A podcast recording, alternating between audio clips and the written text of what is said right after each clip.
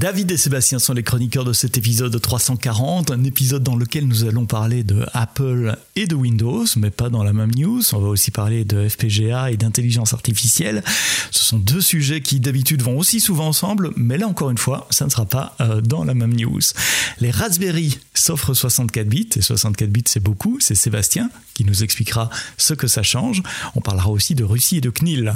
Si vous aimez les bingo, acronymes ou buzzwords, alors prenez un papier un crayon qu'il y aura de l'ADN, du FPGA, la CNIL, des crypto-monnaies, de l'AI. On les couvrira euh, tous. C'est le dernier épisode en principe, sans Marc, puisqu'il revient la semaine prochaine si tout va bien. Vous retrouverez un épisode normal la semaine prochaine des technos avec la vidéo sur YouTube et tout et tout. Et à propos de vidéo, ben merci à vous qui avez euh, laissé des commentaires plutôt sympathiques sur YouTube. Marcel Explorer, Blueman et un autre euh, Sébastien. Un Sébastien, bah, j'en ai un sous la main, ça tombe bien puisque c'est Sébastien et David qui seront euh, chroniqueurs aujourd'hui. Messieurs, bonsoir. Salut, ça va Bonsoir à tous. Bonsoir, on enregistre cet épisode euh, jeudi soir. Il y a Seb qui se réveille. Oui, faisait une petite sieste dans le canapé. Euh, voilà, c'est des On choses est qui vendredi arrivent. matin ici. Et vendredi matin pour toi, David, qui est en Thaïlande, toujours bon à rappeler également. Entamons l'abécédaire. C'est pas facile à prononcer. Entamons l'abécédaire. Un abécédaire qui commence à la lettre A, une fois n'est pas coutume, A comme ADN pour créer le portrait d'un individu à partir de son ADN. David, explique-nous ça. C'est bien ça. Donc c'est une société qui s'appelle Coresight euh, AI, euh, qui est euh, une filiale de, la société israélienne d'intelligence artificielle Cortica, qui se propose de développer, qui, enfin qui se propose, qui développe un système qui pourrait générer un modèle de visage à partir de l'analyse d'ADN d'une personne. Cette société est déjà une société qui est euh, spécialisée dans la reconnaissance faciale avec un, une solution qui s'appelle D euh, et, et- et- et donc il- euh, oui ce, ce, ce système-ci il l'appelle DNA to face donc euh, Mhm. ADN vers un visage. Il y a peu d'informations précises qui sont disponibles pour cette solution ben, qui, qui semble sortie toute droite sortie d'un- film de science-fiction pour la raison que ils ne veulent pas donner d'informations à la presse pour des raisons confidentielles, euh, raisons confidentielles ou alors peut-être tout simplement ben, qui n'ont peut-être pas euh, non plus euh, suffisamment d'avancement que pour Montrer ne pas se tirer une balle dans le pied. Ouais. Oui. Mhm. Euh, maintenant, bon, c'est aussi une, hypothèse qui est quand même euh, fort plausible euh, que, que c'est confidentiel parce que le conseil consultatif se compose d'un ancien directeur de la CIA et d'un ancien directeur adjoint du FBI et c'est une solution qui serait évidemment pour les gouvernements. Euh, Ça fait un peu froid dans le dos hein, euh, quand, quand on imagine les applications possibles. Euh, On va parler plus tard de, de DeepMind, d'intelligence artificielle. On a déjà parlé plein de fois dans ce podcast de deepfake. Ça veut dire qu'avec un, de- un de tes cheveux, on recrée ton image et à partir de là, on crée des vidéos de toi qui fait quelque chose. Brrr, ça donne pas envie. Oui. C'est génial pour oui, non, ça fait. savoir à quoi il va ressembler. Si pendant des années, tu vois t'as ton bébé, tu dis à quoi il va ressembler, à quoi il va ressembler. C'est génial, j'achète. Non? Pour, ou pour les jeux vidéo, pour avoir ton avatar parfait dans les jeux vidéo. Ouais. Ouais, mais ça, Maintenant, bon, ce tu n'est- fais un scan, tu veux pas prendre ton ADN. Non, juste, euh, oui, enfin, il faut de la technologie pour, pour faire l'image. Ouais. Je suppose que tu dois envoyer le cheveu quelque part. David, tu voulais rajouter quelque chose, pardon? Oui, ce, ce, ce n'est pas la première, euh, la, la première société qui, euh, qui prétend euh, mettre en place un, un système pareil. D'ailleurs, euh, pas mal de scientifiques sont assez sceptiques euh, sur la sur cette nouvelle technologie. Euh, il y a quelques années, euh, une société, euh, c'était Human Longevity, avait publié un article qui démontrait comment elle avait pu prédire tout un tas de traits physiques, donc morphologie du visage, la couleur des yeux, couleur de la peau, la taille, le poids. Le poids, oui, Mhm. Comme si le poids était le même à, tous les stades de la vie, euh, à partir du génome de plus de 1000 individus. Euh, et ils avaient prétendu avoir, euh, avoir réussi à pouvoir reconnaître euh, 8 personnes sur 10 parmi euh, l'échantillon. Maintenant, euh, leur étude a été un petit peu démontée par euh, d'autres euh, euh, par d'autres sociétés et d'autres scientifiques, euh, disant qu'en fait, bon, leur technique euh, utilisait pas les, les n'utilisait pas le, le, génome entier, utilisait des, des, des mesures techniquement erronées et mmh. qui en fait n'identifiait pas vraiment personne. Il y avait la, la chasse aux, aux subsides euh, et de convaincre les, les actionnaires de mettre de l'argent ouais. dedans. Et finalement, ben, il ben, y, a, y a rien qui en est sorti de ce projet-là. Euh, une autre société, par contre, euh, avait euh, euh, avait développé là un système qui avait plus de sens. C'était euh, Parabon Nanolabs, euh, qui en fait faisait des, des snapshots basés sur euh, l'ADN et qui donnait toutes des caractéristiques de phénotype, donc euh, avec une certaine marge de confidence, comme par exemple dire voilà l'individu a 30% de chance d'avoir les yeux bleus et 70% de chance d'avoir les yeux verts. il a autant de pourcents de chance d'avoir tel trait et autant de pourcents de chance d'avoir un autre trait. Mm -hmm. Là, ce sont des pourcentages, ce sont des statistiques, et là, ça a nettement plus de sens. Et ce logiciel-là avait réussi à pouvoir identifier, à, à, pouvoir identifier des gens recherchés par la police en recoupant justement ces probabilités. Euh, ben, si on dit qu'il y a 30% de chances qu'il ait les yeux verts et 70% les yeux bleus, et qu'il y a que deux suspects qui ont les yeux bleus, mm -hmm. on peut déjà dire qu'il y a plus de chances à soit eux. Et là, ça avait permis de donner un résultat. Voilà. Intéressant et ça fait peur. Mais c'est vrai que la plupart des, données euh, morphologiques de ton visage euh, et pas uniquement la couleur des yeux et des cheveux est présente dans ton ADN. Donc sur papier, pourquoi pas? Je suis pas scientifique, euh, biologiste, mais c'est les applications qui en sont possibles qui, qui, font un peu peur, non? Pour, pour la petite histoire drôle, mais après, bon, il faut. Il hein, euh, y, a une boîte américaine assez connue, un 23andMe, qui fait des tests génétiques depuis des années. Peut-être même une, pas loin d'une dizaine d'années. Euh, et euh, alors, ils ont euh, aujourd'hui déjà fait plus de 12 millions de tests génétiques. Donc, en fait, ils te font un profil pour te dire d'où viennent tes ancêtres, euh, effectivement, c'est les yeux, machin, etc. Mm -hmm. Et quelques traits, euh, après, tu peux exporter ton ADN qui a été séquencé pour le taper dans d'autres moteurs qui vont dire euh, tous les traits euh, enfin tous les, les, génomes qui, euh, qui sont connus, tous les gènes connus, pour savoir si tu es malade, si tu as un risque, pas si tu es malade, si tu as un risque potentiel de tel ou tel truc que tu dois surveiller parce qu'il y a effectivement une série de maladies génétiques. Tout ça pour dire quel, quel, quel, était le côté drôle. On l'a fait, ma compagne et moi, et ma compagne a un gène que je ne sais même pas qui existait, mais il y a un gène pour les fortes poitrines. Donc, euh, tu vois. et, et, tu l'as? Non, moi non, mais elle, oui. Et donc, euh, tu vois, euh, parfois un test génétique, c'est intéressant. Donne-moi un cheveu, je te dirai sur, euh, si effectivement il y a une chance de vivre. Si t'as un gros nez ou si t'as voilà. un gros pied. Ouais. Le portrait ouais. des individus à partir de l'ADN. Mais c'est. désolé. Non, vas-y. Ah oui, euh, je, je, disais, c'est en effet un, un, gros problème de vie privée, c'est un problème mmh. éthique, juridique, euh, et ça me fait un peu penser à euh, ce film de science-fiction euh, euh, où ils prédisent le, le, futur, parce que bon, si on commence à faire l'analyse génétique et de, de générer Minority un modèle Report. de visage, ben on va pouvoir, oui, Minority Report, c'est bien ça. Mmh. Euh, pouvoir prédire qu'en fait euh, on va euh, disjoncter mentalement et on va nous mettre en prison euh, sous notre profil génétique euh, à l'avance pour protéger pour pour nous protéger de nous-mêmes et protéger notre entourage avant qu'on ait fait quoi que ce soit. C'est c'est le genre de choses qui pourrait euh, qui pourrait arriver. Combinaison d'ADN de DNA et de scénaristes d'Hollywood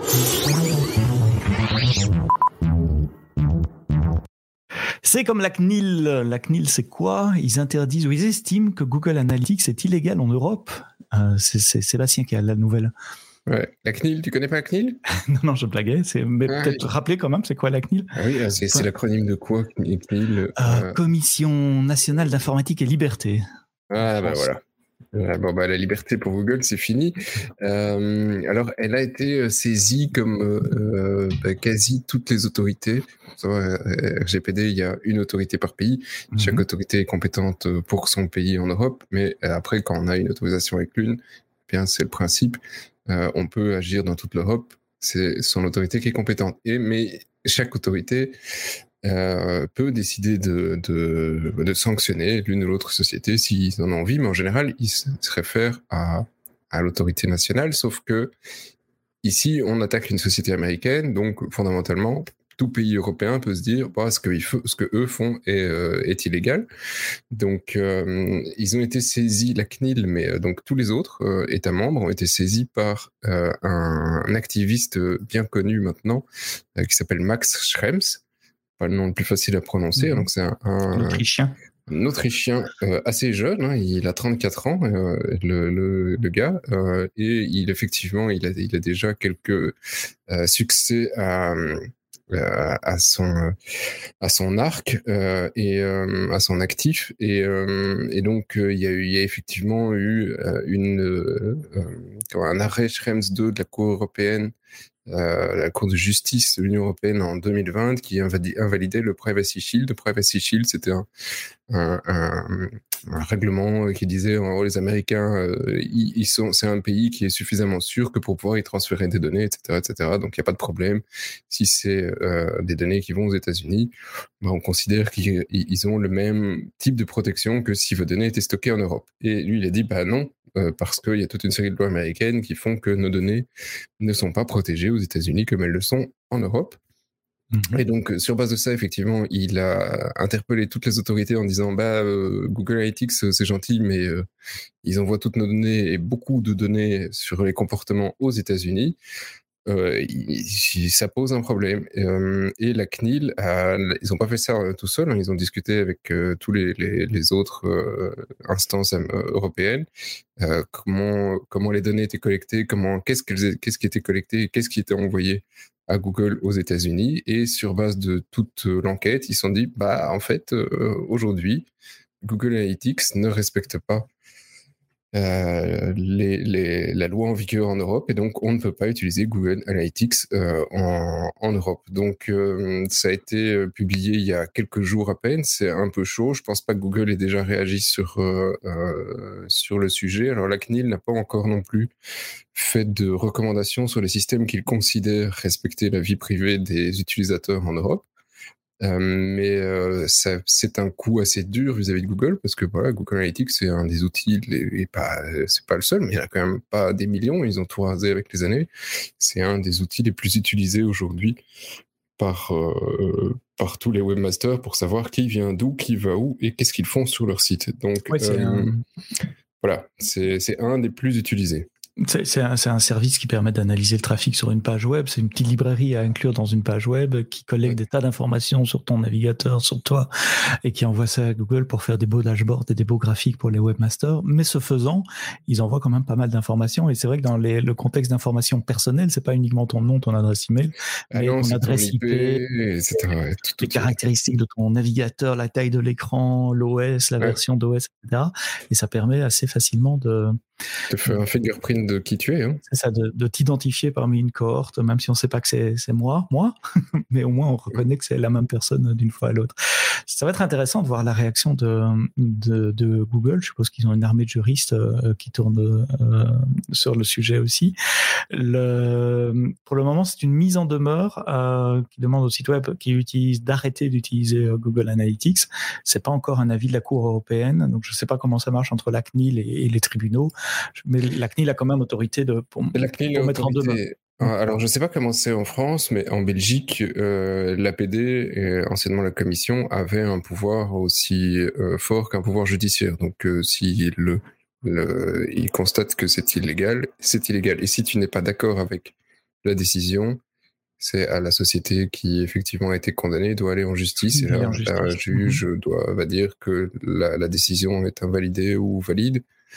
Mais sinon, de base, ils ont, ils peuvent tout à fait euh, dire que c'est illégal et imposer des amendes. Ils en ont, ils en ont la possibilité. Donc leur pouvoir est assez, euh, assez large et justement totalement euh, autonome par rapport aux instances judiciaires et administratives que pour pouvoir faire respecter les lois, parce que eux, ils doivent aussi le faire respecter vis-à-vis -vis des instances administratives pour que tout soit. C'est un peu comme si on avait un quatrième pilier, mm -hmm. les trois piliers qu'on qu connaît. Des, des, des pouvoirs qu'on connaît. David.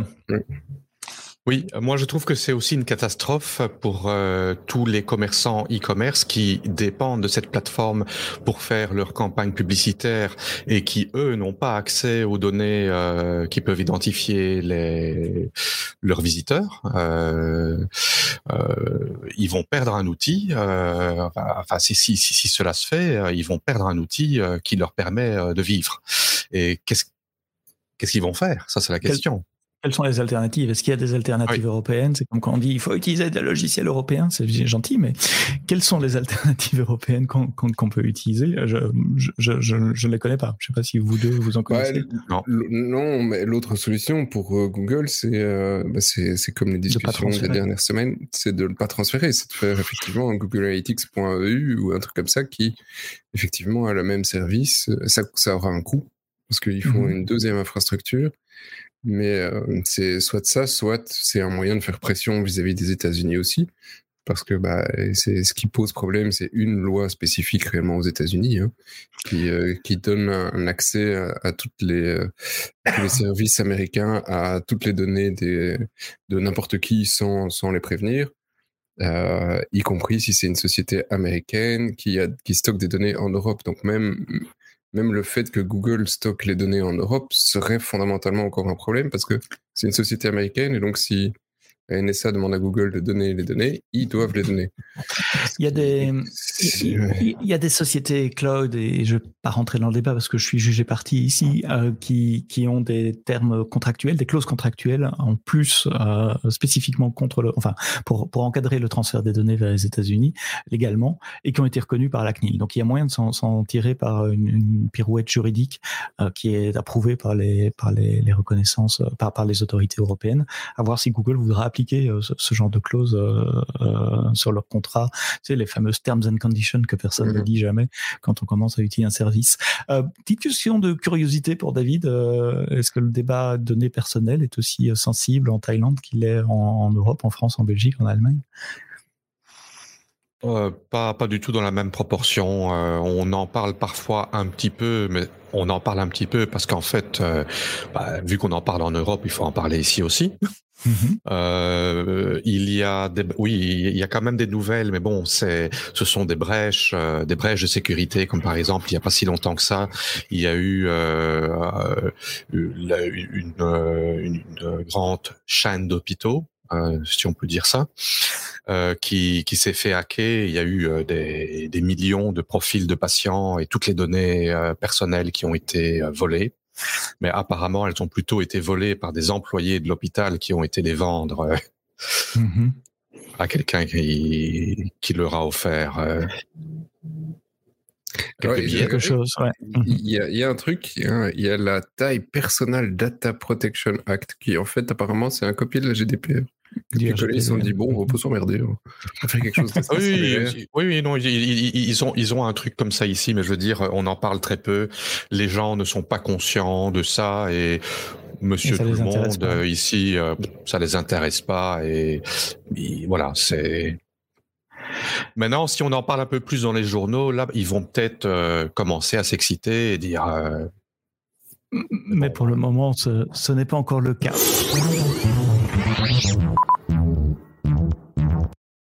Sujet suivant, j'allais dire lettre suivante, mais non, on reste à la même lettre, c'est toujours la lettre C. Sujet suivant, c'est toujours Seb euh, sur la crypto, la Russie qui s'ouvre finalement un peu plus à la crypto.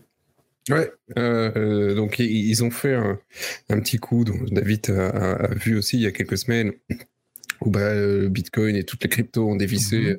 D'un coup parce que la petite dame de la banque centrale euh, russe a dit nous on veut interdire la crypto et bon bah, voilà comme la Chine l'a fait elle euh, le faisait tous les six mois. La Russie l'a fait très longtemps, euh, une fois, une fois oui, une fois non, une fois oui, une fois non. Donc euh, là, c'était un peu ça. Hein, dit non, en fait, il faudrait l'interdire. c'est que pour des, des vilains truands et tout le bazar. Le ministre a réagi en disant oui, enfin bon, c'est quand même pas si facile. et bah, il, faut quand même reconnaître à la Russie là-dessus que ils sont plus rapides que nous. Qu'un un qui dit blanc, l'autre noir, et le, président russe dit bon, allez les gars, faut quand même se mettre d'accord. Ben, en quelques jours, tout le monde se met d'accord. Euh, et donc, le gouvernement et la Banque centrale ont, trouvé un accord. Euh, et l'accord n'est finalement pas si mauvais que ça. Hein, c'est une, question de point de vue. Euh, c'est qu'ils considèrent Bitcoin et toutes les autres cryptos comme étant des monnaies classiques. Mhm. Euh, et en les reconnaissant comme monnaie, ils y ajoutent une, une contrainte de, euh, comment dire, de déclaration si tu fais des versements de plus de 600 000 roubles. Donc, si tu fais un versement de, alors ça fait environ 8000 dollars, ça va faire 6 000 et demi, 7 000 euros. Euh, si tu fais un versement d'une telle somme, eh bien tu dois le déclarer. La Russie doit mmh savoir que tu as fait un versement de autant en temps pour éviter tout, euh, tout circuit de blanchiment ou de, de, de, crime organisé ou que sais-je. Donc tout, tout doit être tracé. Euh, bah, fondamentalement que qu'un pays comme la Russie demande à ce que tout soit tracé pour ses concitoyens c'est pas pire que ce qui se passe euh, en Europe. En Europe, nos comptes sont ouverts à toutes, euh, en tout cas en Belgique. Hein. le secret bancaire a été euh, complètement levé. Les, instances, nos, gouvernements ont accès à tout ce qui se passe sur nos comptes depuis peu. Donc, bah voilà, même un euro dépensé à l'épicier du coin, ils savent qu'on a été le dépenser. Donc, ma foi. Oui, mais ils, y ont accès, hein, ils les récupèrent de toute mmh façon de facto. C'est pas maintenant, ils doivent même plus euh, demander quoi que ce soit. Ils ont les données de base euh, et on n'est pas plus informé que ça. Donc ici, effectivement, euh, voilà, c'est un, un, mouvement dans la, la bonne direction parce qu'effectivement, ils considèrent que c'est de toute façon pas plus plus possible de l'interdire. Donc bah, maintenant, il faut le l'accepter. Euh, ça fait un peu penser euh, à, aux histoires. Euh, on disait effectivement qu'il y a quelque chose de, de nouveau. D'abord, effectivement, tu, tu, tu, le railles parce que hein, tu t'en moques et puis tu essayes de le combattre et puis finalement tu l'acceptes. Mmh euh, et donc, on est un peu dans cette troisième phase. Hein, on l'a raillé pendant des années. et on, maintenant, il y a pas mal d'États qui, qui, le combattent et, puis bah, finalement, il y a une acceptation à certains moments, certains, et bah, on, on est un peu là, et si certains l'acceptent comme des États comme la Russie, bah, on n'a pas tellement le choix que de suivre. Hein. Ça va être difficile d'être euh, interdit en Europe ou aux États-Unis euh, dans ce sens-là. Là aussi, on est plus sur euh, une fiscalisation que sur, euh, sur une interdiction. La régularisation plutôt que, que l'interdiction. La dernière phrase du, du, site web que tu as lié, et je rappelle que les, notes sont dans, enfin les liens sont dans les notes du podcast, donc allez lire, c'est en anglais, mais la dernière phrase dit euh, que Vladimir Poutine supporterait des efforts pour réguler le, le, secteur des crypto-monnaies, ce qui est quand même assez euh, surprenant. oui, et pas juste, pas, pas, juste le secteur des crypto-monnaies, même le secteur du minage donc qui est un secteur qui a été un peu décrié euh, pour des interdit causes environnementales, interdit en Chine. Puis là aussi, oui, même ça, on peut, il faut l'encadrer. Donc c'est euh, voilà, c'est positif. Est-ce qu'il n'y aurait pas moyen de remettre ça dans un contexte géopolitique plus large, puisque avec la crise ukrainienne, il paraît il y a quelques semaines de, de, sanctions contre la Russie, de sanctions possibles, et une des sanctions euh, dont j'avais entendu parler à l'époque était le, de, la déconnexion de la Russie du réseau SWIFT, du réseau de, transactions financières. Donc SWIFT c'est une ASBL euh, en Belgique qui fournit aux banques, qui appartient aux banques et qui fournit aux banques un, un réseau international. Tous les transferts d'argent entre banques passent par le réseau euh, SWIFT, enfin la plupart en tout cas. Euh, si tout la, passe par la Belgique. Euh, oh, je n'ai pas dit que les machines sont en Belgique, mais le, siège de SIFT est, tout près de Bruxelles, ouais, à la Hulpe. Euh, S'ils se font déconnecter du réseau international monétaire euh, SWIFT, est-ce qu'il n'y aura pas une opportunité justement de rentrer euh, par le, par le, Bitcoin? Ben, alors il y, en a une, mais alors de, de mémoire, euh, c'est pas les premiers. Je pense que la Chine travaille aussi sur des systèmes euh, concurrents à SWIFT pour essayer effectivement d'enlever cette mhm. dépendance euh, occidentale aux, paiements euh, internationaux. Euh, la Russie s'y intéressait aussi. La banque centrale, je pense, russe, dégage pas mal de, parce que historiquement toutes les banques centrales ont pas mal de dollars. Elle réduit son ses, réserves en dollars pour amasser des cryptos. Il y en a, ça, se fait calmement et doucement dans la plupart des banques centrales. oui, clairement, c'est ah, c'est c'est un pied de nez aux, hégémonies américaines, parce que l'américaine et, l'Europe sur SWIFT, mais euh, c'est le, dollar finalement aujourd'hui qui est, dans tous les échanges euh, internationaux. C'est un problème pour les États-Unis si demain on, abandonne le dollar dans la plupart des échanges internationaux et qu'on passe sur, euh, un autre type d'échange comme la, la, Bitcoin ou un autre. Donc politiquement, oui, c'est un gros problème derrière si, pour certains pays si, si ça passe. Qui arrange mhm. certainement la Russie, effectivement, de, de, passer sur un, autre, un autre système. Mais d'un autre côté, aujourd'hui, le système interbancaire, euh, il, a un problème. Il, il fonctionne très bien en Europe, parce que tu fais un virement d'une de Belgique en France ou en Espagne, quoi qu'en France, c'est quand même parfois encore un peu compliqué les virements internationaux. Ils doivent aller souvent dans les agences. Euh, pour la Belgique, ça, ça a toujours été hyper simple. Un virement euh, n'importe où en Europe, c'est euh, fait de, dans, dans, dans la journée. Euh, mais je dis bien dans la journée, c'est pas fait dans, dans la minute. Et si on veut quelque chose de rapide, on doit payer des frais qui sont euh, tout de suite assez importants. Et tu as une banque, c'était Revolut, qui a, a fait un mmh coup de pub il y a quelques mois en disant j'ai payé des fournisseurs qui étaient extra-européens et je les ai payés en Bitcoin parce que le transfert en Bitcoin, c'était quelques minutes. Et, euh, et transférer de l'argent, c'était beaucoup plus compliqué, beaucoup plus cher. Et plus ici, si, si, tu transfères un million en, en, Bitcoin, ça va te coûter 20 euh, centimes. Et euh, c'est fait en 5 minutes. Et de l'autre côté, tu n'as pas le risque de, d'avoir un, un, problème sur le, le, cours non plus, parce que de l'autre côté, on, on, le retransforme tout de suite en, en, en monnaie fiat. Donc, euh, t'as pas cette, euh, cette problématique de, euh, de risque sur, euh, sur, sur le cours et en même temps, tu as quelque chose qui est hyper rapide d'un pays à un autre. Donc, quand tu vois ce qui est possible en crypto, tu dis, ouais, il y a peut-être un problème avec le réseau bancaire, en fait, aujourd'hui. À, repenser le réseau bancaire international. David, un avis avant de reprendre le sujet suivant? Euh, ben, je trouve que c'est une demi-victoire euh, en Russie dans le sens que euh, ils criminalisent les transferts non déclarés de plus de 8000 dollars.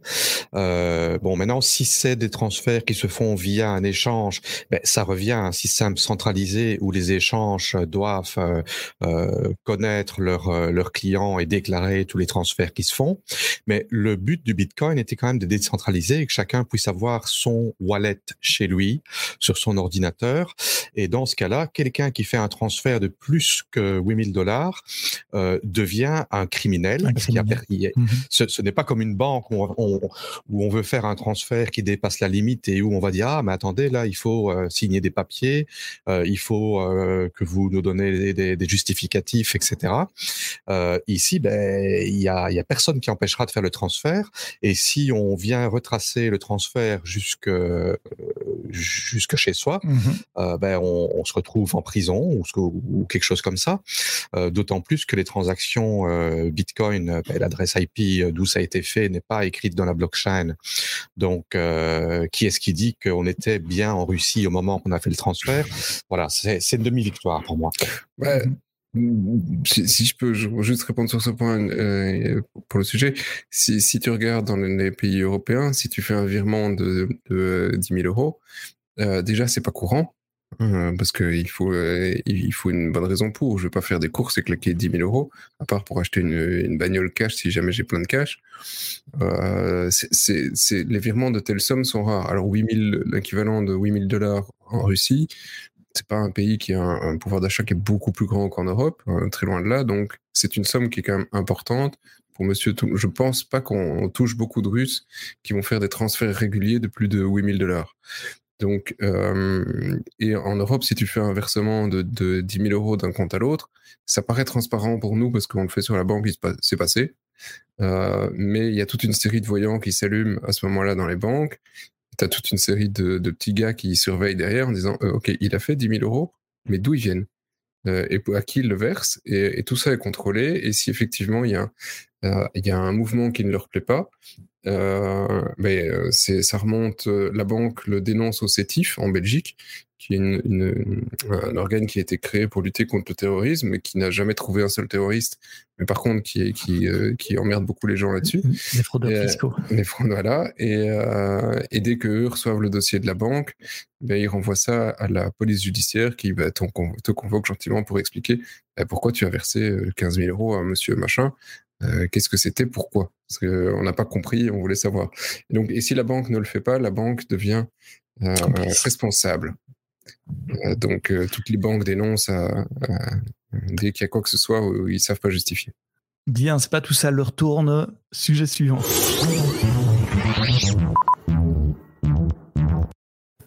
AMD qui est prêt à sortir 35 milliards pour du FPGA. C'est quoi du FPGA, David? FPGA, c'est Field Programmable Gate Array, ce qui veut dire en français réseau de portes programmables. Et donc, en effet, euh, AMD euh, va s'offrir Xilinx, euh, qui est une société qui produit des FPGA. et contrairement à Nvidia qui n'a pas pu racheter ARM, ici, la nouvelle d'aujourd'hui, c'est que le deal se fait AMD euh, a tous les feux verts des régulateurs aux États-Unis et en Chine pour acheter Xilinx pour 35 milliards de dollars. Euh, on parle même que la transaction va s'élever à plus de 50 milliards en effectif de dollars et sera signée le jour de la Saint-Valentin. Donc euh, ça, c'est tout tout tout frais. Euh, sinon, ben oh oui, euh, l'article sur lequel je suis tombé cette semaine, qui était avant, c'est cette nouvelle d'aujourd'hui, c'était un peu de dire qu'est-ce que c'est que ces FPGA mmh et, et, et, pourquoi est-ce que ce deal se fait. bon, les, les gens les, les gens connaissent plus les processeurs maintenant parce que ça on en parle beaucoup. Mmh euh, mais les FPGA, qu'est-ce que c'est? Donc, euh, les, FPGA, ce sont des processeurs qui sont euh, qui ne sont pas figés. Ce n'est pas l'électronique qui est figée. Donc, contrairement à, un microprocesseur, un CPU ou à une, un GPU, un processeur graphique ou des ASIC, donc des, processeurs spécialisés pour faire certaines tâches, euh, le FPGA est une puce qui, qui peut faire tout et n'importe quoi et qui peut être programmé euh, à l'infini. Euh, ça se compose, se compose en fait de différents blocs logiques, euh, des blocs d'entrée-sortie, des blocs euh, mémoire, des DSP, donc pour convertir pour faire du traitement de, de signaux, des interconnexions, et euh, derrière ça, euh, quand le, la, la, puce est mise sous tension, elle va chercher les, des informations dans une puce mémoire qui est sur le côté, qui contiennent en fait le schéma. Et en fait, le schéma, ça dit voilà, je veux construire, euh, je veux construire un, un CPU. Hein, on, on, peut implémenter, construire un CPU sur un FPGA. Et je veux construire euh, un circuit qui va faire la reconnaissance vocale. Je veux construire un circuit qui va faire la compression vidéo. Euh, si on veut, euh, on, on, peut décider que le FPGA, ben voilà, pendant une heure, il va servir à faire de l'encodage vidéo. L'heure suivante, il va se transformer pour un mineur de Bitcoin. Euh, L'heure d'après, il va se transformer pour euh, euh pour devenir un CPU pour une console, un CPU d'une console rétro. Il y a des des plateformes comme ça basées sur FPGA, dont le Mister FPGA qui qui permet d'implémenter toutes des consoles rétro, hein, des Commodore 64, des Super Nintendo. oui, Commodore 64, c'est pas une console, c'est un ordinateur. Mhm. mais bon, ordinateur et console. Euh, donc voilà, c'est très flexible euh, et euh, ça ne se programme pas euh, comme un processeur où on a des instructions euh, qu'on dit voilà euh, tu, tu fais telle opération mathématique tu comptes tu comptes ci tu comptes ça. Ici c'est un langage de, de, description de hardware. Donc c'est en quelque sorte une manière de mettre par écrit comment le le, un circuit électronique doit fonctionner.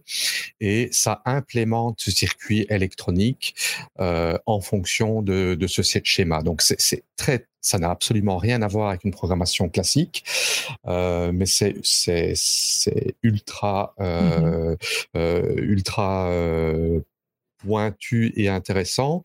Et euh, on se dit, ben oui, les processeurs, ben, il y a des processeurs qui coûtent 10 dollars, il y a des processeurs qui coûtent 5000 dollars, comme des Xeon, euh, ou même 10 000 dollars pour les, les, les modèles haut de gamme.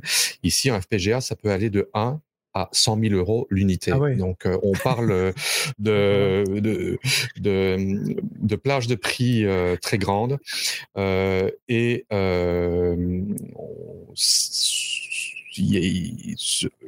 ils ont battu des, des, records de nombre de transistors.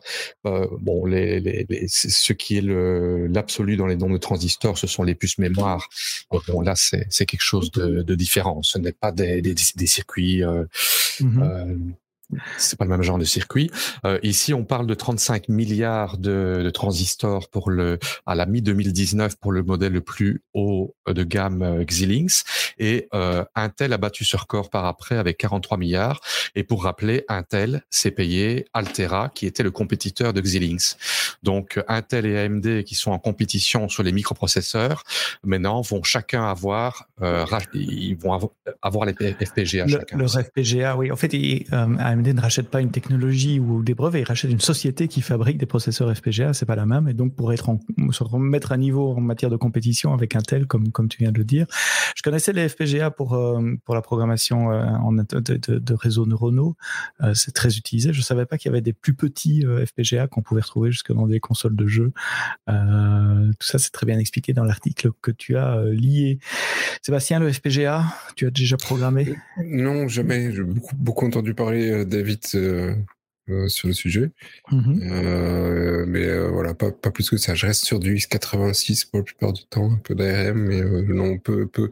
Par contre, je disais sur Xilinx, c'est pas n'importe quelle boîte, c'est ceux qui ont commercialisé le premier FPGA. Donc c'est c'est une boîte qui est antique. Ils ont été créés en 1984. C'est pas ah c'est pas une start-up. Hein. Ils sont 4000 personnes, 4500 et, et boîte quasi, quasi 40 ans quoi c'est eux qui ont la plus grosse part de marché du FPGA. Donc, euh, euh, c'est, ce n'est pas quelque chose d'anodin comme rachat. Euh, et par contre, ben pourquoi ici c'est passé? Pourquoi ARM n'a pas pu être acheté par par Nvidia. Ben, ici, c'est une société américaine qui rachète une autre société américaine. Il y a peut-être un peu de ça. Euh, ce sont les régulateurs américains et chinois qui ont dû donner leur feu vert parce que bon, d'un côté, c'est la société américaine et de l'autre côté, les usines sont en Chine. Ben, le feu vert a été donné. Est-ce que les, est-ce que les GPA, FPGA, pardon, c'est, c'est pas un, concurrent des GPU aussi? On positionne souvent Nvidia contre, euh, enfin les GPU d'Nvidia contre du FPGA. Non, euh, le, euh, les, les, les, GPU, ce sont des, ce sont des processeurs euh, et plus, c'est, c'est figé, c'est, c'est, c'est mhm. figé parce que le un, un, FPGA ne va pas pouvoir aller euh, à, à, une flexibilité, mais ne pourra ne pourra pas aller euh, dans les performances d'implémenter quelque chose euh, de figé, que ce soit de point de vue thermique et d'un point de vue performance et de fréquences de fonctionnement. Mais d'un autre côté, par exemple, sur un FPGA, si on a autant de, de centaines de milliers de portes logiques et qu'on a envie d'implémenter, euh, par exemple, un, un, processeur qui a besoin d'un certain nombre de portes logiques, ben, si c'est 10 000 et qu'on en a 100 000, on peut implémenter 10 processeurs sur le même FPGA. Mmh euh, et, et, pour développer, euh, je veux dire, pour développer un prototype de, avant de fabriquer un processeur, euh, un ASIC, ben on, on, implémente le design sur un FPGA pour voir si ça tient la route, pour le tester euh, avant de, de faire une puce dédiée. Mmh pour rajouter un, un, dernier petit truc, ben, au début du minage du, du Bitcoin, ben, ça avait commencé sur les CPU et euh, il y a les algorithmes qui sont passés sur des GPU qui étaient nettement plus performants et sur les FPGA et les FPGA étaient nettement, nettement, nettement plus performants que les GPU pour ce qui était du minage de Bitcoin parce que euh, ils implémentaient euh, euh l'algorithme de HSHA euh, implémentation software et ils en créaient autant que possible sur leur FPGA et euh, ça, ça battait tous les records. Euh, et puis maintenant, bon après ça, ils ont fait des puces ASIC, des puces spécialisées qui font que ça, qui elles, euh, voilà, ont dépassé les FPGA parce que c'est, mais, mais ça ne fait que ça, ça sait rien faire d'autre.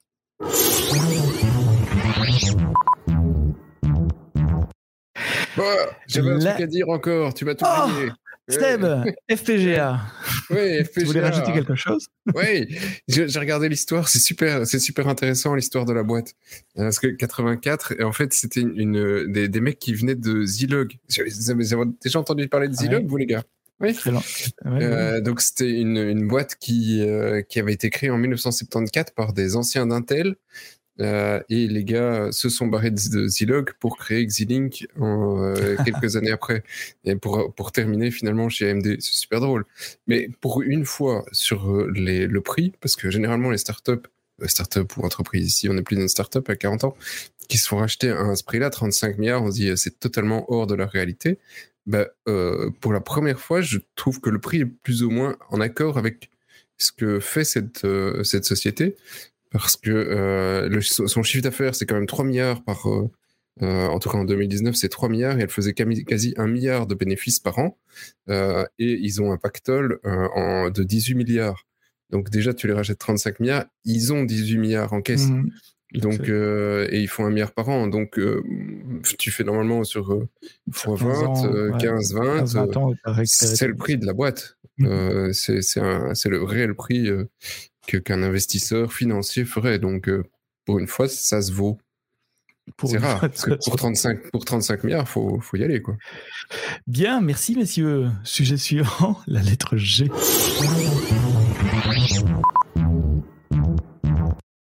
G comme Google, et on parlait d'intelligence artificielle, euh, Google revient avec DeepMind. C'est toujours David qui nous parle. C'est toujours moi. Oui.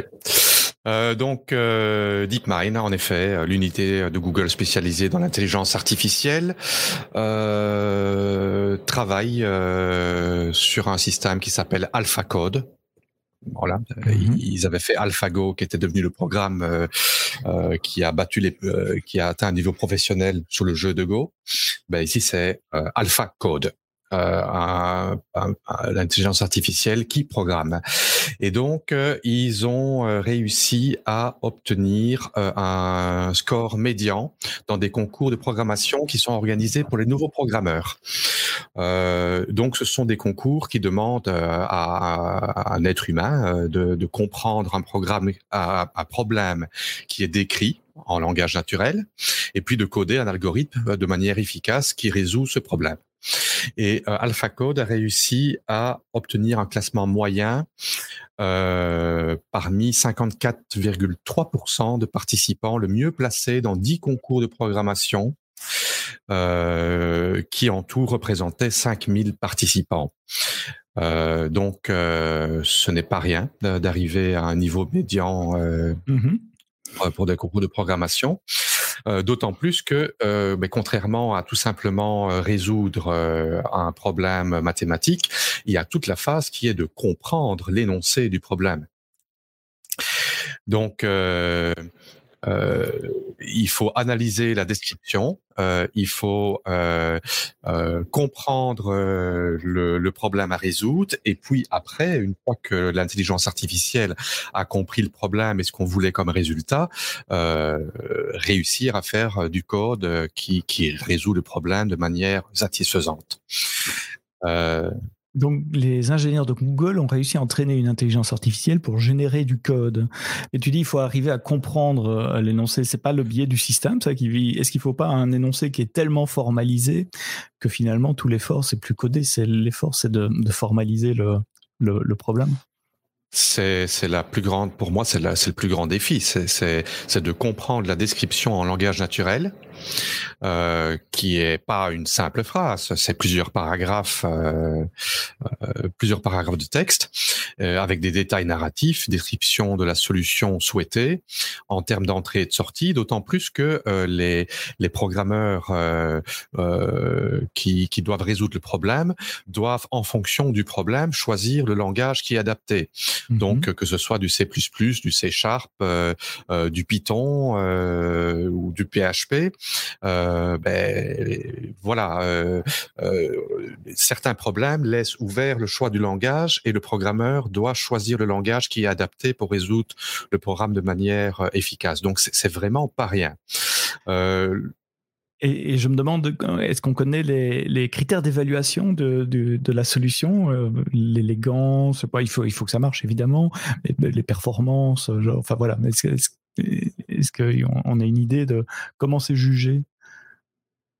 Ben, C'est jugé premièrement, euh, euh, ben, premièrement, est-ce que le problème est résolu, oui ou non, euh, ou, ou, dans quel niveau de quel niveau de d'exactitude dans, dans le résultat, la, la vitesse, ben, si c'est un, un, algorithme qui doit résoudre un problème mathématique, à quelle vitesse il est, il est, résolu, euh, ou alors certaines contraintes. Euh, bon, ici c'est pas le cas à mon avis, mais dans le passé il y avait des, des concours, c'était euh, euh faire la démo, la plus belle démo qui tient sur un kilobyte euh, en assembleur. Mmh. ben, il y avait un jury, un jury derrière qui qui mettait un score, et ici ben voilà, il y a un score qui a été donné sur tous ces participants, et l'intelligence artificielle se retrouve dans la médiane des scores qui sont donnés, ben, des scores qui sont définis sur plusieurs critères. Euh, Vas-y. Oui. Euh, bon, pour, pour, le détail plus technique de l'intelligence artificielle, ben, euh, euh, elle a été entraînée euh, non seulement pour euh, ce qui est euh, de, de, du code source, donc il y a tout 715 gigas de code qui qui proviennent de GitHub qui ont été utilisés pour entraîner euh, l'intelligence artificielle, mais ça a été également entraîné sur tous des modèles de langage. Euh, euh de description d'algorithmes et euh, les et les, les, les, résultats qui ont été faits euh, en, en, en, fonction. Donc, euh, euh, d'un côté, ça a analysé le code, mais ça a analysé aussi l'énoncé qui va avec le code. Mmh et il y a un petit souci quand même, c'est que ça peut générer du code avec des faiblesses exploitables. par exemple, s'il y a des vulnérabilités qui étaient non intentionnelles, mais qui ont été découvertes dans du code publié sur GitHub, ben, si l'intelligence artificielle à réutiliser des parties de code parce qu'apparemment ça réutilise des parties de code qu'ils ont vues à gauche, à droite, euh, ben, ces, ces, failles de sécurité vont être copiées par l'intelligence artificielle. C'est à ça que je pensais 715 gigas pompés sur GitHub. Donc il y a quelques kilobytes de code à moi aussi là-dedans, la pauvre intelligence artificielle qui a dû apprendre avec mon code.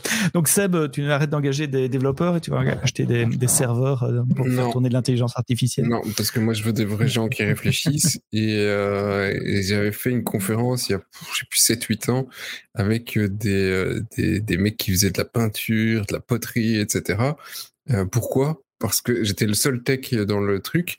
Et voilà, on avait passé une super soirée de, de, conf. Et quel était le sujet? C'est que pour moi, le développement, c'est un art.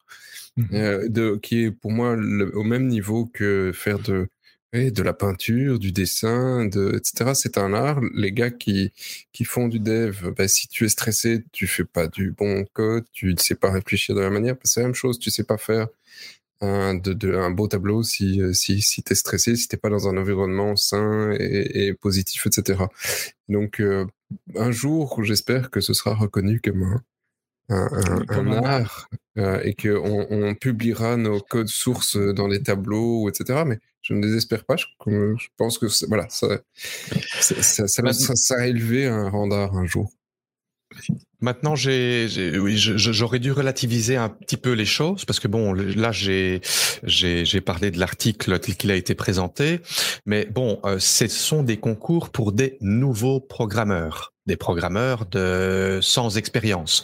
Maintenant, être dans la moyenne d'un tel concours, ça ne veut pas dire que c'est bon, euh, parce que si on regarde par exemple dans dans, dans, les études euh, d'informatique à l'université, les trois premières années, il y a euh, entre 60 et 80 d'échecs. Donc, être dans la médiane, c'est être en, en échec être à 50%, c'est l'échec.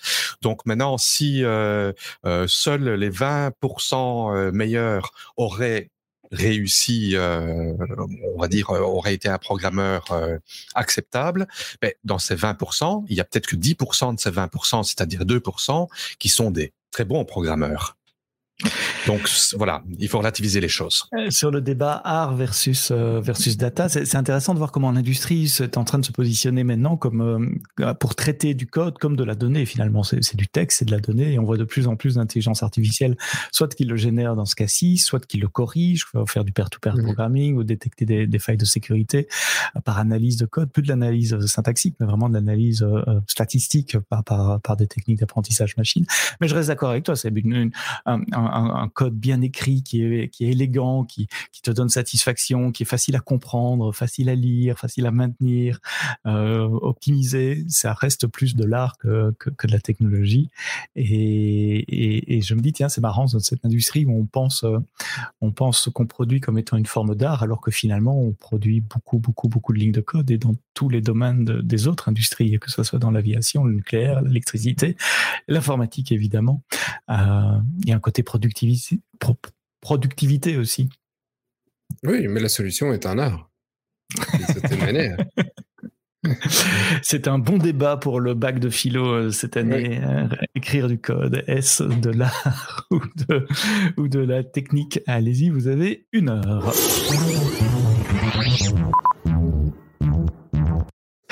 Lettre suivante, M comme Apple, Mafia. Apple demande 27% des paiements en externe. On revient avec les paiements euh, euh, dans, dans, les apps sur Apple. Raconte tout ça. Oui, alors c'est une décision qui vient de nos amis euh, hollandais donc nos amis hollandais ont euh, condamné Apple sur le, le, processus de paiement sur une application de rencontre. Donc les gars, on app sur un iPhone, ils disent bon, moi mhm. j'ai pas envie d'utiliser le système d'Apple. J'y suis obligé, euh, c'est euh, c'est pas juste, pas de concurrence, blablabla. Et les tribunaux ont dit bah oui, effectivement, vous avez le droit d'utiliser un autre système de paiement si vous voulez que le système imposé par Apple. Ce qui ne fait évidemment pas plaisir à Apple, parce que c'est le principe. Hein. C'est d'ailleurs le, c'est d'ailleurs le, le, le, résultat de, du combat avec Spotify, non? Ah, euh, oui, non, c'était pas que Spotify, c'était le, le, avec jeu, pardon, avec le, studio de jeu. Euh, oui, euh, celui-là. Oui, celui-là. Exactement. Celui-là même. et, euh, et donc effectivement, donc ils se sont fait condamner et, et Apple dit OK, pas de problème, vous pouvez utiliser tout ce que vous voulez d'autre comme système tiers, sauf que au lieu de vous demander 30% de marge, ici, ben, on va vous en demander 27. Euh, parce que on a le droit, parce que c'est contractuel et donc vous pouvez utiliser tout ce que vous voulez d'autre, mais euh, une fois que vous avez fait le paiement, vous êtes, euh, vous êtes prié de nous dire ce que vous avez fait comme euh, paiement sur cet autre système et nous payer 27, les 27% de commission. En gros, ben, c'est ce que faisait probablement hey, peut-être un Apple, ça marge sur sur le paiement. C'est ce qu'ils ont dû pouvoir calculer. Ils disent ben voilà, ça c'est ce qu'on perd, donc tu nous le fais. il, il dit c'est écrit gentiment dans nos conditions générales. De toute façon, tu les acceptais, c'est obligatoire. On revient toujours avec cette même cette même discussion là-dessus. Euh, et c'est parce que euh, on, voilà, on, va s'assurer que tout est, fonctionnel sur notre, sur notre plateforme, que tout est bien, que tout machin. Donc tu dois les payer, euh, quoi qu'il en soit. Et euh, si tu ne, euh, ne, nous donnes pas les informations, nous avons un droit d'audit. Et donc, nous viendrons avec euh, nos avocats et nos auditeurs dans ta société pour regarder tes comptes et savoir ce que tu fais comme argent sur notre plateforme pour que tu payes tes 27%, etc. Donc, ils, y vont pas avec le dos de la cuillère, c'est assez violent et ils se prennent quand même quelques quelques remarques sur le web en disant bon bah voilà c'est le système de Tim Cook, c'est quand même pas mafieux, mais c'est quand même pas loin. Hein. Si tu veux être sur le système, euh, sinon c'est Poum Poum, hein, euh, ou la tête de cheval dans le lit. Hein. On ça, c'est la prochaine étape, je suppose. Tim Cook est peut-être en train de préparer. euh... C'est euh, voilà. Epic qui avait lancé le, le, le combat oui. contre, contre Apple avec euh, le jeu Fortnite. Euh, c'est uniquement en Hollande pour le moment, uniquement pour les développeurs hollandais? Euh, alors, euh, c'est ce qu'ils ont annoncé effectivement pour la boîte en, en l'occurrence, euh, mais c'est les 27%, ce sera euh, partout. Donc voilà, dès que tu vas essayer de faire payer quoi que ce soit en, en application, enfin en, dehors du système d'Apple, tu seras prié de passer à la caisse.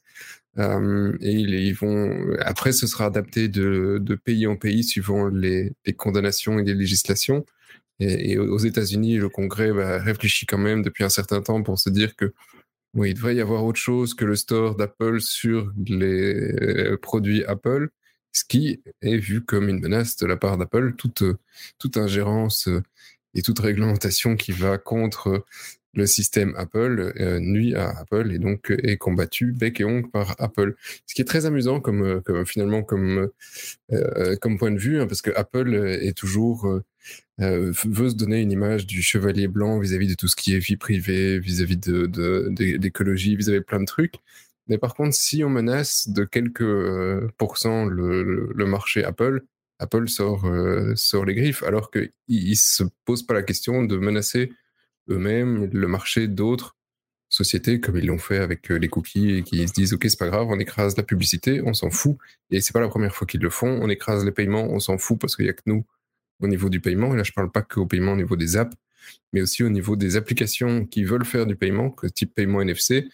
Euh, c'est Apple ou Apple, quoi. Hein. Et donc. Euh, c'est un peu inquiétant parce que si on prend ça à la lettre, ça veut dire que tu achètes ton ticket de train dans une application euh, sur iOS et la, SNCF peut te demander, enfin Apple peut leur demander 30% du ticket de train. David, ça t'inspire une réaction?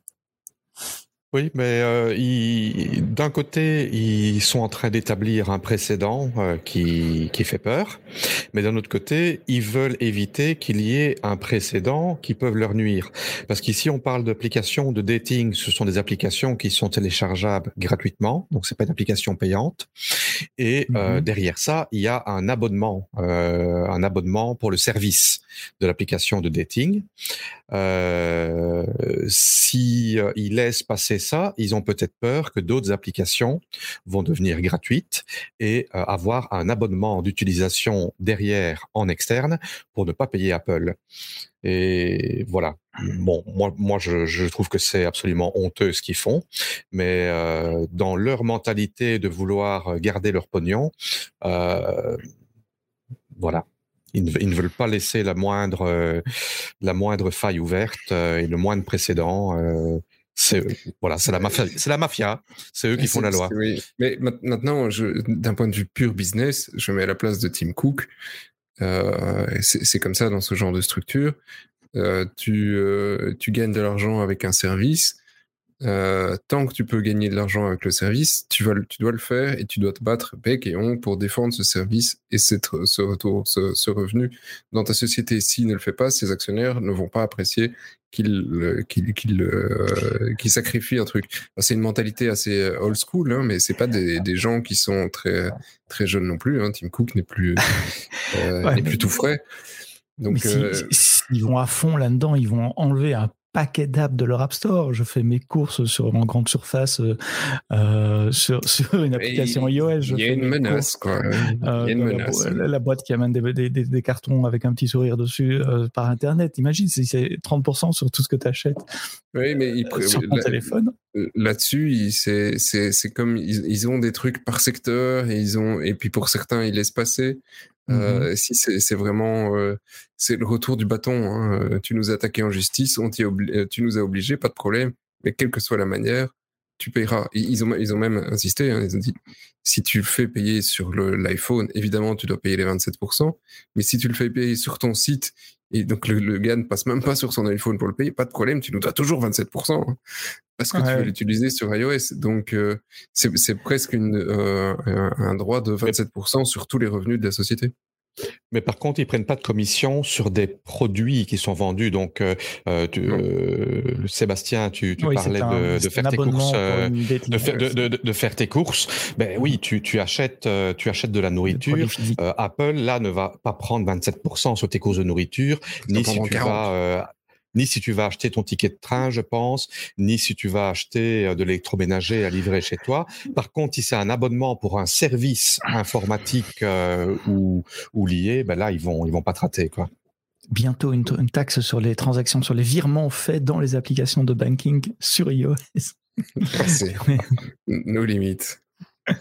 Mais voilà, ils défendront jusqu'à la dernière minute. Et là, c'est d'un point de vue business, c'est compréhensible, même si d'un point de vue mentalité, aujourd'hui, c'est un difficile à défendre. À suivre et voir comment euh, est-ce qu'ils vont étendre d'autres catégories, est-ce qu'ils en restent au dating app, que cette app-là ou d'autres, et dans d'autres pays? Euh, vous allez garder un œil dessus, messieurs nos chroniqueurs.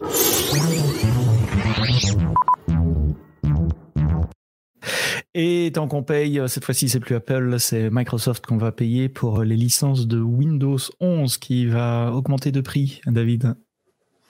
Oui, Windows 11 qui va augmenter de prix entre guillemets.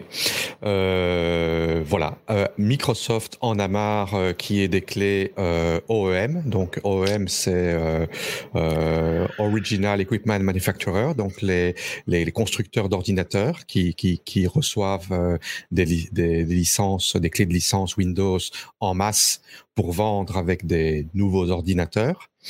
ben, une grande partie de ces clés-là sont entre guillemets détournées et revendues sur un marché parallèle.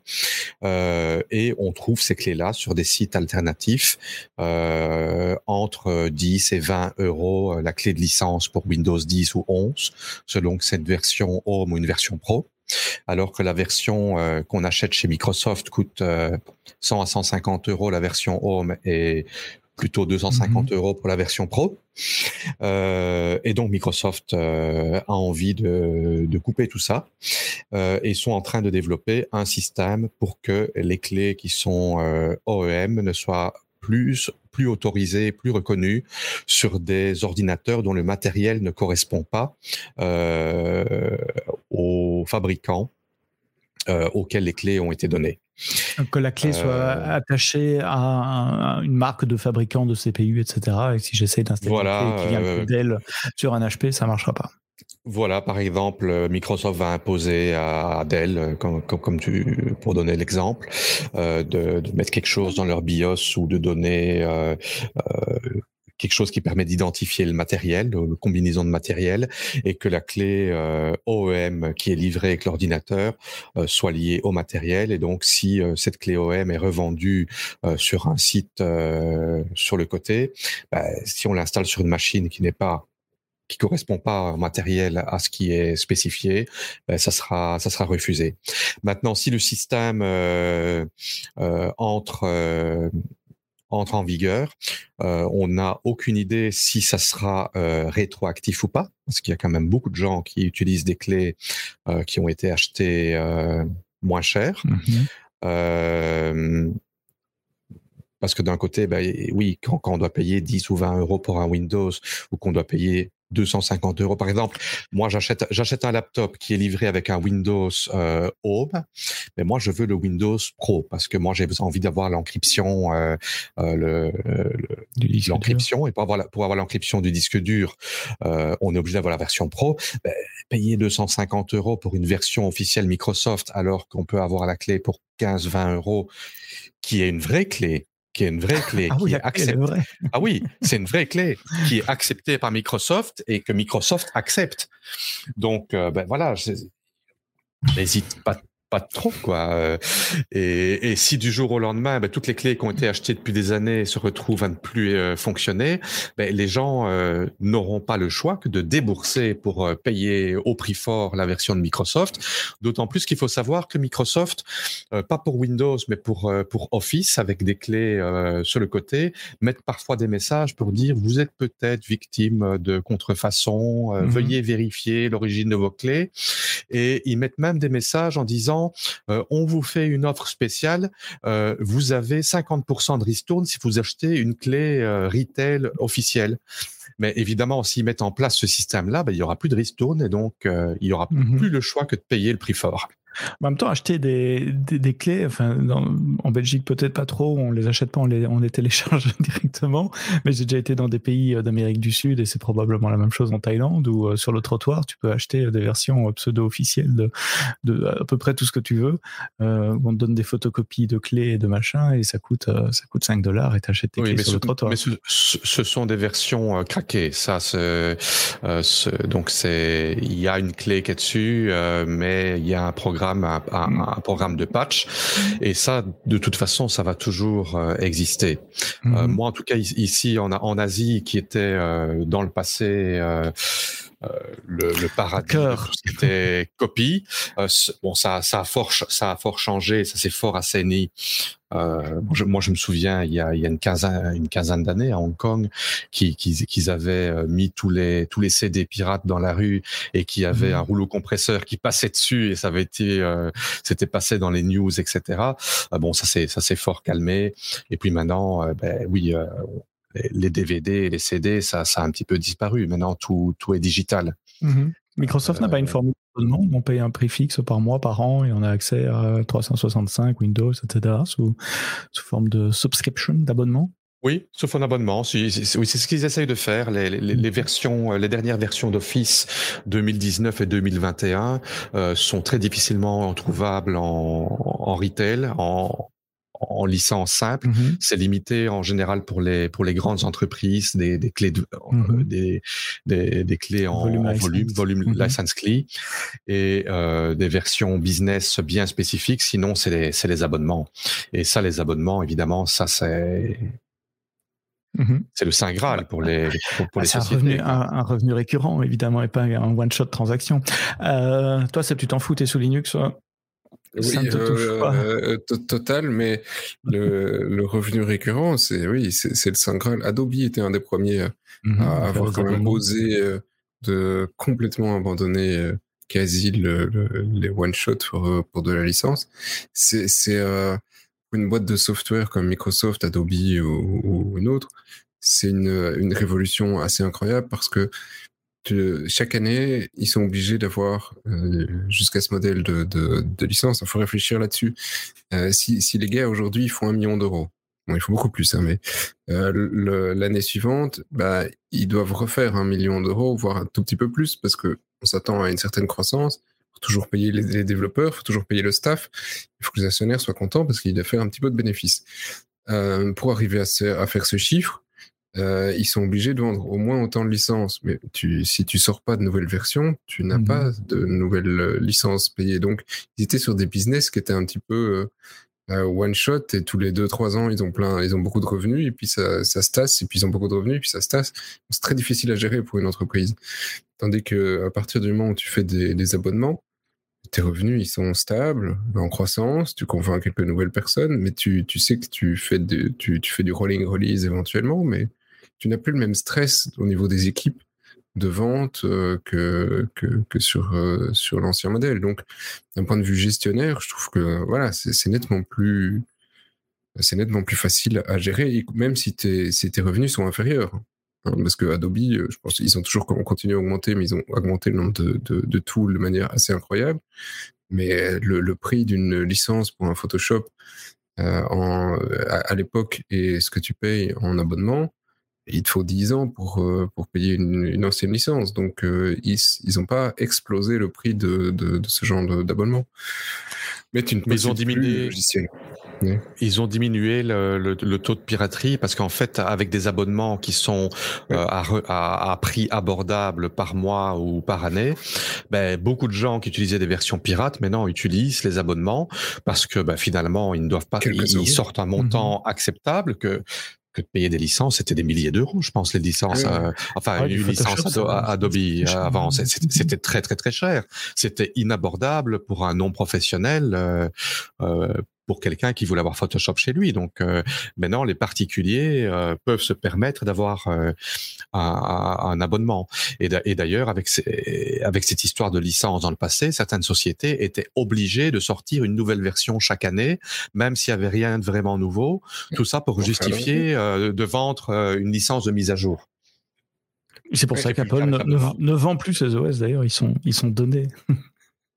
non, mais ils on paye le hardware, ils ont un euh... mais, Oui, c'est un vendeur de hardware, Apple, en, je, en, je, en, en, premier, quoi. C'était, c'était pour faire le lien avec, euh, avec le sujet euh, précédent. Vous voulez rajouter quelque chose? Non. Non? Alors on passe à la lettre R.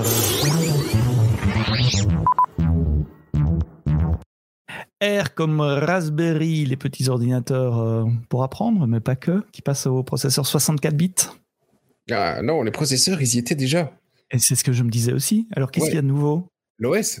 L'OS Ah, l'OS passe en 64. Et le Raspbian, effectivement, euh, et donc le Raspberry euh, Pi 4, euh, c'était effectivement un des premiers à monter un peu en, en, en mémoire. Jusque-là, on était toujours 1, 2, 4 gigas. Maintenant, on était sur des versions 8. Euh, sauf que 8, c'est très bien, mais si tu as un OS 32 bits, c'est plus grand que 4. C'est plus grand que 4, c'est gênant, c'est possible, il y a des moyens, mais de toute façon, le soft qui va tourner dessus ne pourra jamais monter au-dessus de 4 parce que bah, c'est pas mhm. possible de l'adresser.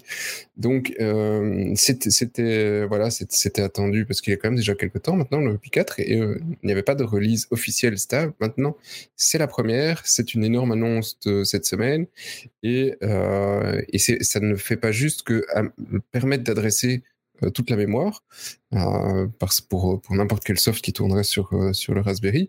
mais c'est aussi, ça a des impacts sur les performances qui sont colossaux vis-à-vis du Raspberry.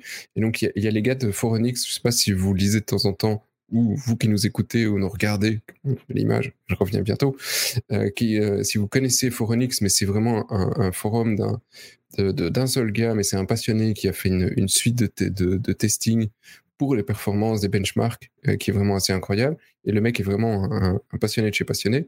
Euh, et il a testé effectivement donc une version, le même Raspberry 3264, donc même processeur, même nombre de cœurs, euh, et, même, même RAM, etc.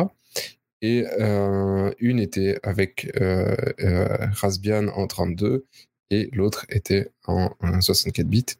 Euh, et euh, les performances, c'est euh, c'est pas juste quelques petits gains, quelques petits pourcents.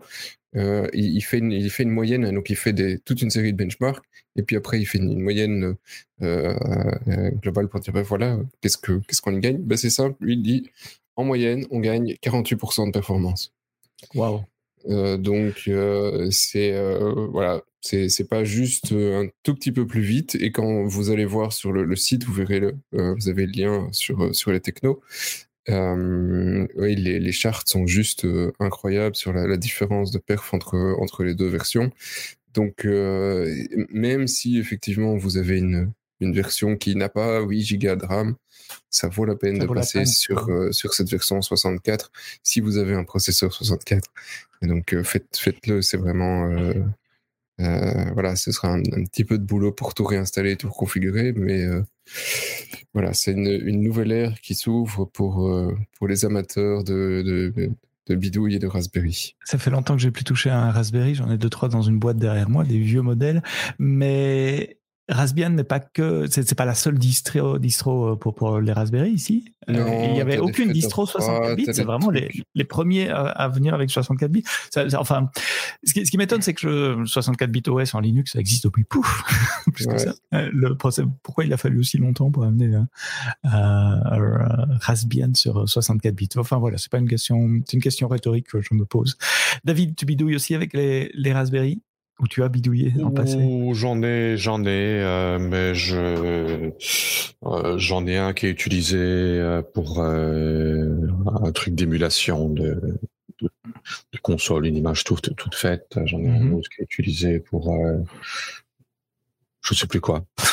Euh, j'en ai aussi, j'en ai aussi ici 4-5 qui traînent dans une boîte. Mhm. Je ne sais plus, je sais, je, sais plus ce que j'ai fait avec. J'ai un peu regardé euh, pour, pour utiliser ça comme machine, mais bon, je trouvais ça trop lent. Euh, maintenant, c'est vrai que passer en 64 bits, s'il y a 48% de performance en plus, euh, ça peut être pas mal. Euh, ben parce qu'en fait, euh, un processeur 64 bits qui est utilisé avec un OS 32 bits, c'est un peu comme dire qu'on a une grue qui s'est soulevée une tonne, mais par contre la benne elle casse si on met plus que 500 kilos dedans. Mais mhm. maintenant, on a mis une benne euh, qui, qui est capable de tenir aussi la, tonne. Mhm. Donc euh, voilà, il, il, va fonctionner un peu mieux. Euh, sinon, pour répondre à ta question, pourquoi ça a pris du temps? Ben Parce que c'est c'est un processeur euh, qui est qui est ARM qui est plus spécifique et qu'il fallait développer des drivers et tout ça. Il y avait déjà quelques mois une version qui était sortie, mais qui avait pas mal de soucis. il y avait l'accélération graphique pour VLC qui marchait pas, donc on ne savait pas regarder une vidéo euh, euh, accélérée avec le, le, processeur graphique, donc c'était impossible à. Euh, pour ça, c'était inutilisable. Il y avait tout un tas de soucis qui apparemment maintenant sont résolus et maintenant on a une version qui est euh, qui est finalisée. C'est un processeur ou c'est un SOC euh, System on Chips qui inclut euh, Bluetooth, Wi-Fi, tout ça dans la même puce? Ce qui expliquerait le, délai pour faire les drivers spécifiques d'ailleurs. non, le Bluetooth et le Wi-Fi c'est un chip séparé si je me trompe pas, mhm. mais je pense qu'il l'appelle quand même un SoC.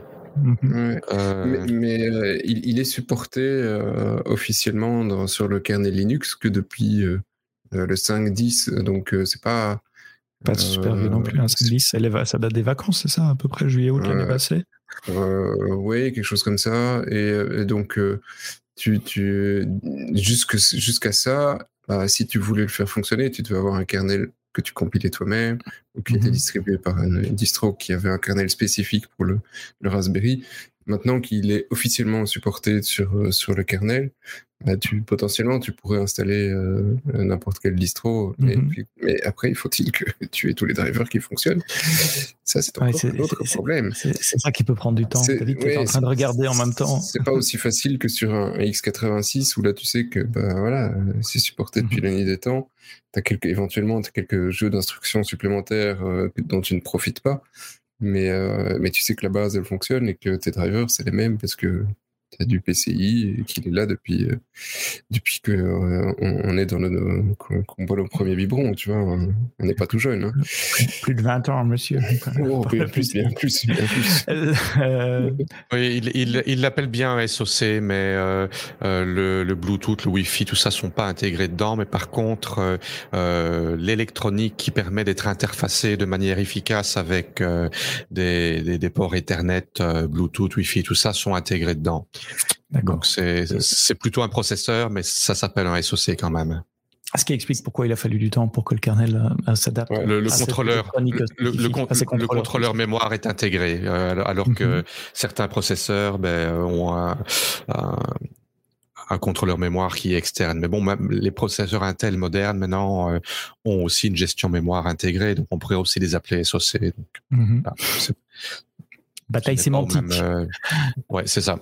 Seb, tu voulais ajouter quelque chose? Oui, il y, a eu énormément euh, euh, d'améliorations de, au niveau de tout ce qui était euh, graphique aussi. Donc apparemment, ça, gagne énormément en performance. Et suivant, parce que la moyenne de Phoronix, lui, il fait une moyenne pondérée, tu arrives à 48%, mais tu as, des tests qui, qui crèvent le plafond, parce que c'est tout, des trucs différents. Là, le ETC pack et la configuration ETC2. Après, il faut aller lire euh, ce qu'il en est exactement. Euh, mais euh, il, passe d'un score de 3891 à 20 889. Donc, tu vois, tout, tout n'est pas en, rapport. Certains ont une évolution qui va de 0,9 à 1,0. Mais pour d'autres trucs, tu as des, gains parfois qui sont bah, ici x6, quoi. Donc c'est les Raspberry 3 et les, et les 4 hein, qui, qui sont avec des, des armes 64 bits et donc éligibles pour retourner ce, cette nouvelle version de l'OS. Eh bien c'était le dernier sujet, la dernière lettre de notre alphabet. On s'arrête à R aujourd'hui. R comme euh, Raspberry pour euh, retour. R comme retour. Le, retour du Raspberry. Oui non, j'ai pensé au retour, j'espère, de Marc. Et au retour de Marc, j'allais le dire, normalement à partir de la semaine prochaine, ce sera Benoît et Xavier qui seront les chroniqueurs la semaine prochaine pour l'épisode 341. Merci de nous avoir écoutés jusqu'au bout. C'était les technos avec euh, David en Thaïlande, Seb, messieurs, merci. Rendez-vous la prochaine fois dans un prochain épisode euh, de Techno. Et d'ici là, bah, merci à toi. À très bientôt. Ciao.